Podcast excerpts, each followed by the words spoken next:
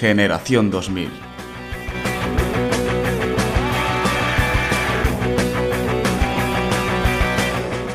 En la trinchera.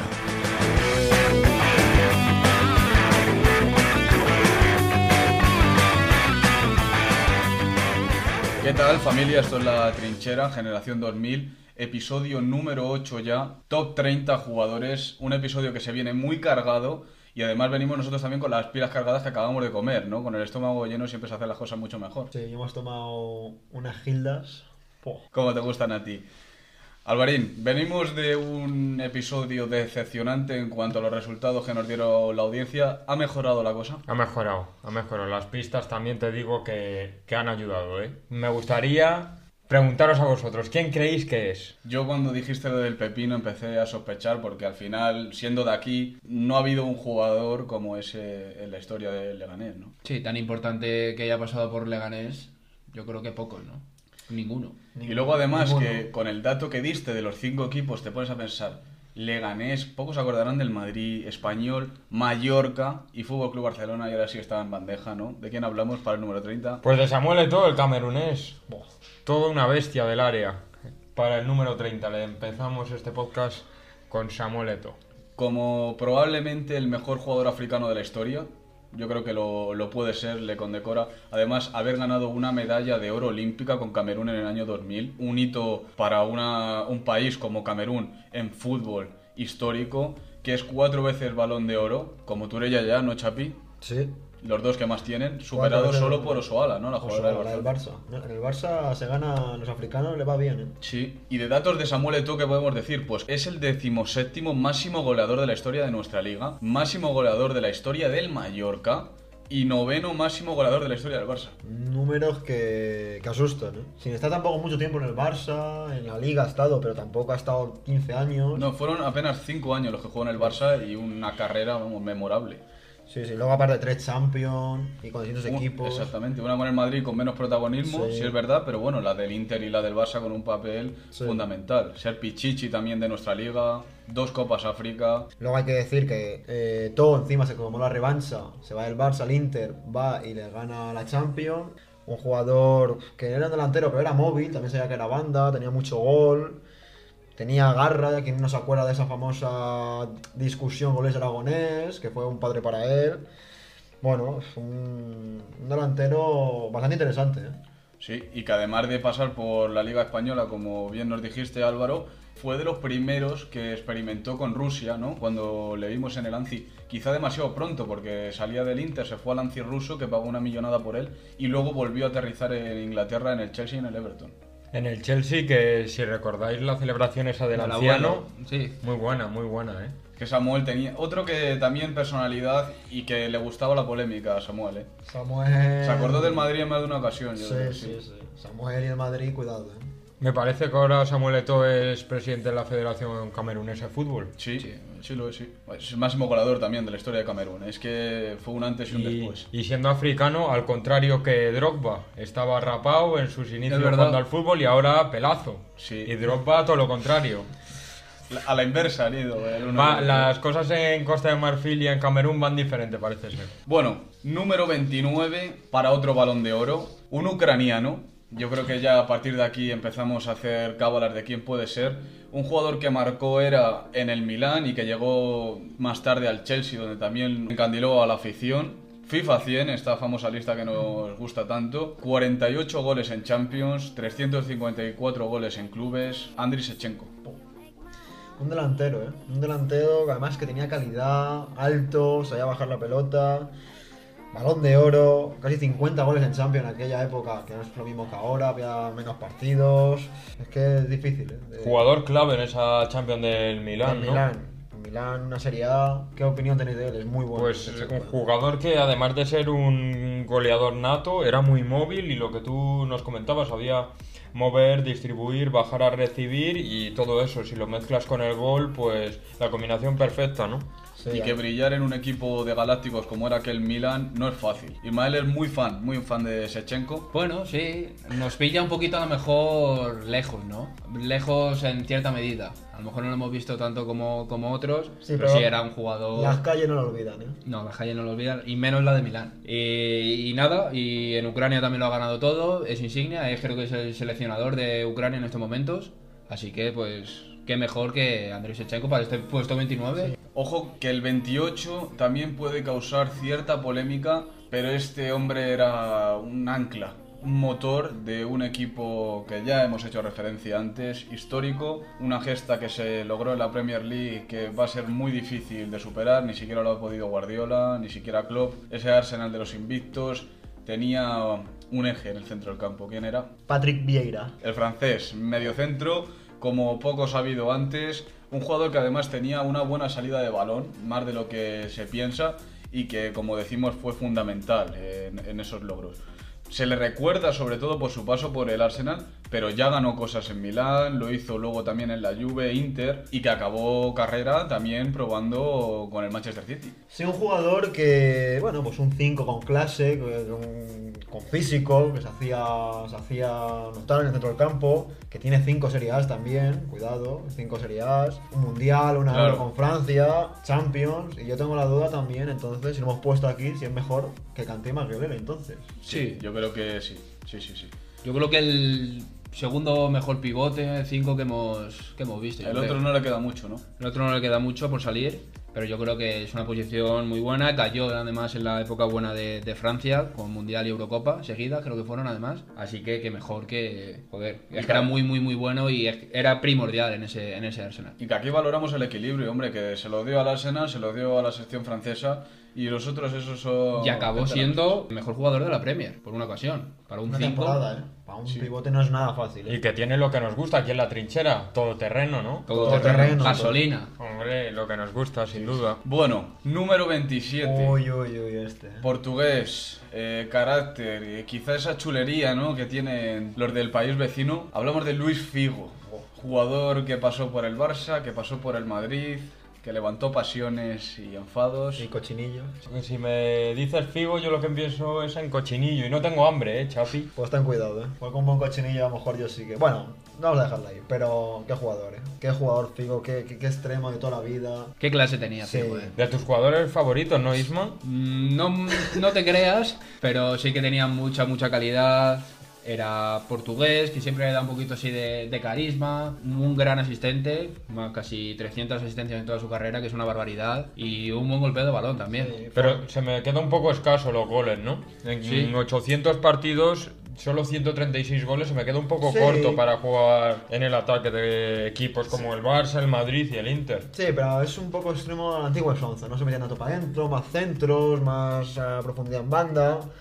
Y bueno, Pero tú, Chapi, ¿eres partidario de que un extremo que centraba más que marcaba goles fuese balón de oro? Bueno, es que hay que saber ponerlas, ¿eh? No, y que también hay que pensar que Figo fue uno de los líderes de una gran Portugal que empieza con el siglo XXI, que ya la vimos ahí, por ejemplo, inolvidable esa batalla de Nuremberg, ¿no? Buah, vaya batallón, sí señor. Teniendo un poquito de trifulca con los defensas holandeses, ya lo sabemos todos, que si un encare por aquí, que si un golpecito por allá, pero bueno. Un partido que quedará para la posteridad por la dureza, ¿no? Pero ahí estaba también Que, defendiendo. que ganó Portugal con gol de Maniche, ¿eh? Sí. el Ex gran del Maniche, Atleti. ¿eh? Un gran Le jugador. ¿eh? recordaréis por allí Sí, por el Calderón, sí, ¿no? Un jugador, Con mucho toque, sí. sí. Sí. Hay que decir que además Figo hizo, bueno, ya lo sabe todo el mundo, siendo capitán del Barça se fue al Real Madrid y formó parte de los famosos galácticos. ¿no? Bueno, posición número 26 para una de mis debilidades. Otro centrocampista que era un llegador, un hombre que tenía gol, que tenía trabajo, que tenía un físico exuberante. Clarence Seedorf, el único jugador capaz de lograr la Champions en tres equipos diferentes. Tiene cuatro en total, la consiguió ganar tanto con el Madrid como con el Milan, como con el Ajax. Y uno de los grandes jugadores holandeses de, de esta época. Cuatro Champions, dos Serie A, una Liga. Era un dueño del centro del campo. Es que Sidor. Bueno, el Madrid es muy querido Sidor. ¿eh? Pues llegó un poquito pronto a lo mejor. Sí, pero era un jugador que tenía todo, ¿eh? tenía todo, tenía una llegada, tenía ese trabajo, ida y vuelta. Un boss to boss, claro, ¿eh? En el Madrid estaba perfectamente compenetrado y fue fundamental eh, en esa Champions. También lo fue en el famoso Milan, que como hemos dicho antes, en un equipazo como tal brillar, que estaba Kaká, que estaba Sechenko, que estaba Inzaghi, brillar en ese equipo era difícil. No es fácil, ¿no? Estaba Maldini, pero aún así era una pieza fundamental. Nesta. Nesta, el gran Nesta, sí, Chapi. En fin, vosotros a Sidor no le tenéis en tanto estima, ¿no? Pasa un poco, es que tampoco a lo mejor lo hemos llegado a ver tanto, pero era, era un todoterreno, como nos gusta a nosotros también. Era un tío que te hacía de todo, las estadísticas son muy también muy, muy equilibradas, 135 goles, 125 asistencias. Era un jugador que si te tenía que meter goles te lo metía, si tenía que robar, robaba. Si te tiene que dar un palo, te lo da también. Claro, y una cosa curiosa de Sidor, que claro, lo que tú dices, no nos pilla tan de cerca porque piensas en su prime y hacen unos cuantos años. Pero no hace tanto que veíamos las fotos de Sidor como un armario con botafuego. Habréis Sí, visto sí, esas imágenes que tendría 40 años y quién pillara esos 40 años. Eso sí que es random, ¿eh? Un holandés yéndose a Botafogo. Sí, sí. Allí a una caipiriña, a pasarla bien ya en el retiro. No, no quería dejar ese vicio, ¿no? Que es el fútbol, que a más de uno nos tiene también enganchado. Sidorf es muy bueno, ¿eh? Irse allí, darnos todo con 40 años. Leyenda de- del fútbol, la verdad. Lo Sidorf. que no sabía yo es que antes de llegar al Madrid había pasado por la Sampdoria. Una Sampdoria Ya que en, el, que en el siglo pasado era un equipo mm, totalmente diferente al que es ahora, ¿eh? Sí. Que estaba Casano por ahí. Cuidadito. Madre mía, Casano, para este top 100 como hubiera entrado Casano, ¿eh? Ese sí que le gustaban las gildas y las patatas. Sí. Era de buen comer, Casano, hay que decirlo. Sí. Era de buen comer, pero también buen futbolista. De Liga Italiana nos tenemos que quedar ahí para hablar de, sobre todo para yo creo más la gente que ha podido empezar a disfrutar del fútbol a partir de los 2010, como es nuestro caso, ¿no? De empezar a tener memoria, no tener a Andrea Pirlo en una alta consideración es muy difícil. Un señor, ¿eh? Un señor jugando al fútbol, ¿eh? A mí me encantaba Pirlo, la verdad. Jugaba andando, no perdía un balón, te la ponía aquí, venía, te la ponía en el otro lado. Con dos toques, jugaba dos toques, con un golpeo te pegaba faltas. Hay gol- cada gol de falta de Pirlo Penalti se lo panenca también. espectaculares. Seis Serie A, dos Champions y el Mundial. Pero Isma, le faltó salir de Italia, ¿eh? Sí, eso sí, pero... Lo mismo que le dijimos a Totti, se lo decimos ahora a Pirlo. Le faltó un pasito más y, y con un pasito más fuera de Italia se hubiese colocado mucho más arriba, yo creo. Pero yo creo que no era un jugador tampoco para salir de ahí, ¿eh? ¿Dónde le verías? En España, si acaso. Pero en la Premier, le metes en la Premier a Yo Pirlo. creo que hubiera jugado también como lo hizo Fabregas y muchos otros. ¿eh? Yo- hombre, en un Barça estado mal, ¿eh? En un Barça sí, pero en la- le metes ahí en la Premier con... Con Patrick. Con Vieira, ¿no? Me metes con Patrick y cuidado, ¿eh? Bueno, Pirlo era un director de orquesta dirigiendo un balón. Sí, sí, es que Pirlo era elegancia, ¿eh? Parecía que iba en traje jugando al fútbol. Elegancia en persona, total, sí, es que tenía muy buen toque, sabía llegar con un gran disparo también. Fue MVP en la final del Mundial del 2006. ¿Qué, qué más decir? Balón de bronce en ese Mundial. No se puede decir mucho más. La camiseta famosa, esa foto de que vino Pirlo con no Pirlo, no party, ya con eso ya chapó. Y de Pirlo vamos a ir a dos leyendas absolutas de clubes. La primera como madridista, el jugador con más partidos de la historia del conjunto blanco, el eterno 7, eterno capitán Raúl González Blanco. ¿Qué podemos decir de Raúl? Pues leyenda máxima en la historia del Real Madrid, solo superado por quién sería Di Stéfano y Cristiano Ronaldo, tal vez. Pues tú verás, Carlos, 71 goles en Champions, un balón de plata que se dice pronto, que le cuesta mucho a los jugadores españoles estar en esos puestos. Eh, español con más goles en la liga, pero con la roja se nos queda ese debe, ¿no? Sobre todo Sí. ese penalti, ¿no? Sí, en el Mundial. Sí, sí, sí, nos faltó un poco. Sí es verdad que está el famoso tema de Luis Aragonés, que se fue, llegaron momentos buenos. Bueno, luego está el tema de Raúl, que hay mucha gente que decía que no era tan bueno, ¿no? Que sabía estar, pero hay que saber estar, y era bueno también, hacía jugar. Tenía mucha más calidad de lo que la sí, gente sí. piensa. Además, no era un 9 puro, era un enganche, segundo punta que tenía gol, 404 goles, 150 asistencias en su carrera, se dice pronto. ¿eh? Sí, 71 goles creo que es, no sé si es top 3, top 4 de la, de la historia de la, de la Champions League. Entonces, mejor delantero de la historia de nuestro país. Es el mejor 9 español, pero no el mejor 9 de la Roja. Yo creo que esa sería la, Qué bien, la eh. definición. así la muy fina ahí, ¿eh? Yo creo que esa sería, ¿no? Porque lo que hemos dicho, Sí. a Raúl le faltó acabar eh, de darle un éxito a la selección porque fue el único español del Madrid de los Galácticos, o el máximo exponente, porque aparecía Guti por ahí, pero Raúl era es, cuando estaban los brasileños, los ingleses, los portugueses, estaba él siendo el capitán. Del Madrid salió de aquella forma, propenso el Madrid ¿no? a dejar salir a sus leyendas así, pero bueno, su paso por el Salque, no sé si lo recordáis, cuando parecía que ya estaba muerto, muy respetable también. ¿eh? Sí, dio nivel, ¿eh? Dio nivel, yo me- y es querido también allí en Alemania. ¿eh? Yo creo que Raúl no tuvo un- una mala trayectoria, por decirlo así, en el Salque. Se defendió. Estoy seguro de que le veremos entrenar al banquillo del Real Madrid Sí. más pronto que tarde. No hay duda. Bueno, Siguiente en la lista. Venimos de Raúl 24, nos vamos al 23, el que nosotros adelantamos ya, consideramos el segundo mejor portero de nuestros tiempos. Italiano, el jugador con más partidos de la historia de la Serie A, de la Juventus, criado en el Parma, Gianluigi Ismael. Buffon. 1132 partidos a sus espaldas. Creo que sigue jugando todavía. Quiero recordar. 9 Serie A's, una Serie B con la Juve, que se quedó ahí, no abandonó el barco. como cua- cuando Canavaro voló. Cuando Cannavaro voló, el Mundial. Y lo que le queda, a lo mejor, es La Champions. la Champions.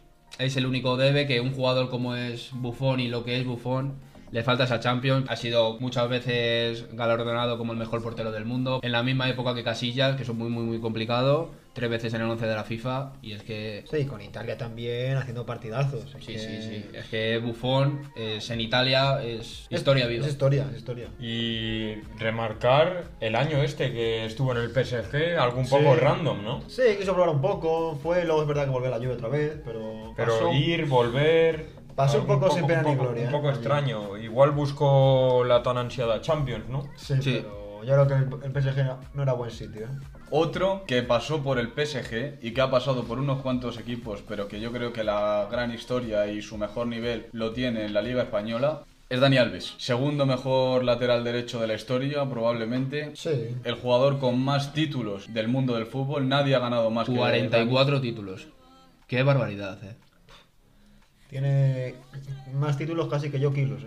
No tiene más títulos que años, eh. Sí. Y es verdad que pasó por el mejor Barcelona de la historia, pero es que ya ganaba en Sevilla, ha ganado también en Brasil. En la Juve, hasta en el PSG, que ha ganado la Liga. Bueno. Y es que lo ha donde ha ido lo ha ganado todo. Era un rollo también un poco Marcelo, no, tan- no tenía tanta, tanta clase, pero sí era un creador de juego desde la banda, un playmaker, se asociaba muy bien con Messi, ponía muy buenos centros. Luego tenía también un buen disparo. Era un. Sí, es verdad que las espaldas no era su punto fuerte para defender, pero arriba. Defendía mejor que Marcelo. Sí, era más rápido también, yo creo. Y tenía un golpeo brutal también, ¿eh? Y un jugador además que tenía tanto, tanto carácter que cuando quería hacer algo lo hacía y no le importaba el qué ni a quién. Sí, hay- no hay que olvidar sus. Hay muchas cosas suyas. El mítico plátano. Luego, bueno, sus peinados también son muy recordados. Y sus bailes, que bailes. en Vallecas tenemos recuerdo de algún bailecito que a la afición no le hacía No le demasiada gustó. gracia. Cayó bronca del tiburón por ahí, ¿eh? Sí, por ahí cayó. En definitiva, un jugador. ¿Qué época que le ha faltado a lo mejor un mundial con, con Brasil? Sí, yo creo que es su debe. Igual que Marcelo, Le ha faltado ese mundial y con ese Algo- mundial a lo mejor estaría un poco más arriba. Un jugador, como dicen los chavales de ahora, con flow, ¿no? Con flow. Sí, ¿no? Tiene flow. Es un tío que Tiene, tiene flow. Sí, tiene flow. Un tío que se peina ahí con una, con una caca, ¿no? En, en la calva. Y que no le queda mal, mal, mal, mal, Mal, mal, mal, no del queda todo. Y no que va a la presentación descalzo. También, como en casa. Sí, eso fue muy bueno. ¿eh? Y que volvió a hacer la presentación otra vez igual. ¿eh? Y ha dicho a- que ha fichado por el Pumas hace Ahora unos mismo. meses. Sí, hace unos meses. sí. Y ha dicho que, que como alguien se le acerque en títulos, que él juega hasta los 50, ha dicho. Lo que haga falta a Dani Alves.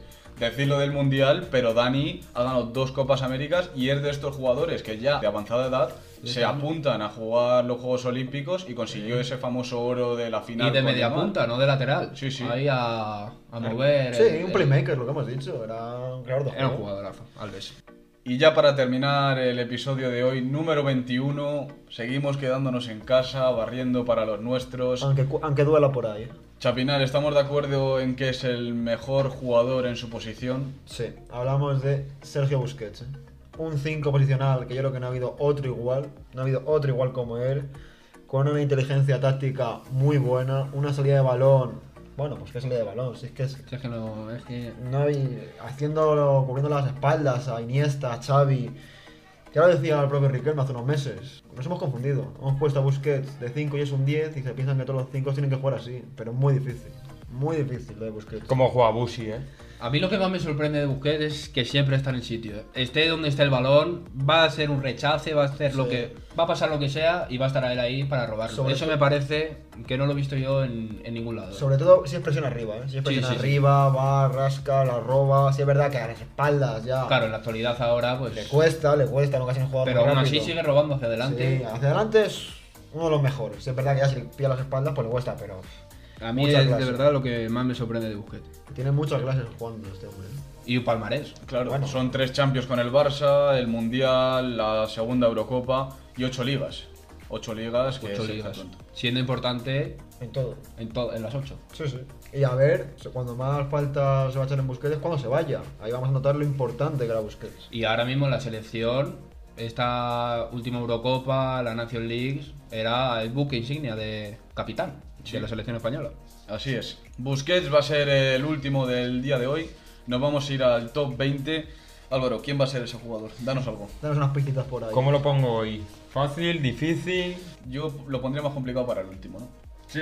A ver, quedan dos. Medio y difícil. Vale, pues vamos a. Vamos a decir que nuestro jugador Sí. tiene dos de best. Que se pongan ahí nuestros oyentes en internet. Puede ser este, puede ser aquel. Ya no hay tantos, ¿eh? Claro, No. claro, claro. Los de Es que es muy... Pues que no miren, que no miren, que lo intenten deducir. Y la otra pista es que igual te aparece con una palanca. Uy, uy, uy, uy, yo estoy cayendo ya, eh. Muy de actualidad, ¿eh? Oh. Este yo creo que la- porque es tan reciente, ¿no? Esto Sí, que sí, se sí. puede. Puede comportado. ¿eh? A lo mejor ha sido portado. un poquito blando, ¿eh? Un poco blandito. Sí, pues pero- en el siguiente ya tendré que ponerme un Sí, poquito. vas a tener que apretar en el último. Ismael, estoy viendo que me pides canción siempre con respecto al último jugador. Busquets, ¿qué te pide el cuerpo? Hombre, Pues yo creo Busquets, Sergio Busquets, catalán. Catalán. que una buena zona de España. Sí, sí. Uh, la Costa Brava. La Costa ¿Qué Brava. pillas en las vacaciones? Sí, nos tiene aquí trabajando algunos. Y qué mejor que el grupo catalán por excelencia, que es Estopa. ¡Oh! ¿Algún temita en especial? Eso yo creo que se lo dejo al editor, que editor bucee. Además le gusta Estopa, ¿eh? Gracias por estar aquí una semana más. Nos vemos la semana que viene. Quedan tan solo 20 jugadores. Si habéis llegado hasta aquí ya no lo podéis perder. Yo Muy calentito lo que queda. Es que Ya. si te, si te vas ahora, No, no puedes. Se viene No lo puedes. mejor. has perdido el tiempo ante- antes también. Es que Sí, no tiene sentido. No, no, no. Vamos a decirle a los oyentes que compartan, porque no lo estamos diciendo Es nunca que lo, que lo compartan a sus amigos si les está gustando. Y que empiecen ¿No? de nuevo, ¿no? Si ya han llegado aquí. Que nos vayan diciendo qué porras hacen con los colegas. Mira, una cervecita nos apostamos. ¿Quién es el 82? Pues ya está, ¿no? Eso es. Yo creo que el 85 tiene que haber sido Jordi Alba. Pues es probable que no lo fuera. Revisen, revisen y nada, nos vemos la semana que viene. Estamos cerca de terminar esto. Gracias y hasta la Hasta próxima. la próxima semana. se reconvierten en ranas. Qué mal repartido está el mundo desde el primer mes de enero. Porque este juego dura un segundo y gana quien marca primero. No queremos cambiar de rumbo con los pies en el subsuelo. Y si la cosa se tuerce, pues nos cogemos y nos vamos para el pueblo. Y si nos quedamos con las ganas, ponme el sello en la mano. Que vuelvo mañana, vuelvo mañana temprano. Que cualquier día es fin de semana, igual que en las vacaciones de verano. Con pantalón de pana, con este solano. Cautas para mentes catos supinos Que siguen la pauta como buenos vecinos. Palabras que se traban bajo efecto del vino Frases mal juradas que marcan tu destino. Mi vecino falo pero tiene un padre madero. No se quiere dar cuenta que siempre le falta el dinero Que casi siempre le toma el pelo. Qué mal repartido está el mundo desde el primer mes de enero Porque este juego dura un segundo y gana el que marca primero no queremos cambiar de rumbo con los pies en el subsuelo. Y si la cosa se tuerce, pues nos cogemos y nos vamos para el pueblo. Y si nos quedamos con las ganas, ponme el sello en la mano. Que vuelvo mañana, vuelvo mañana temprano. Que cualquier día es fin de semana, igual que en las vacaciones de verano. Yo con pantalón de pana, con este solano. Si nos quedamos con la ganas, ponme el sello en la mano, que vuelvo mañana, vuelvo mañana.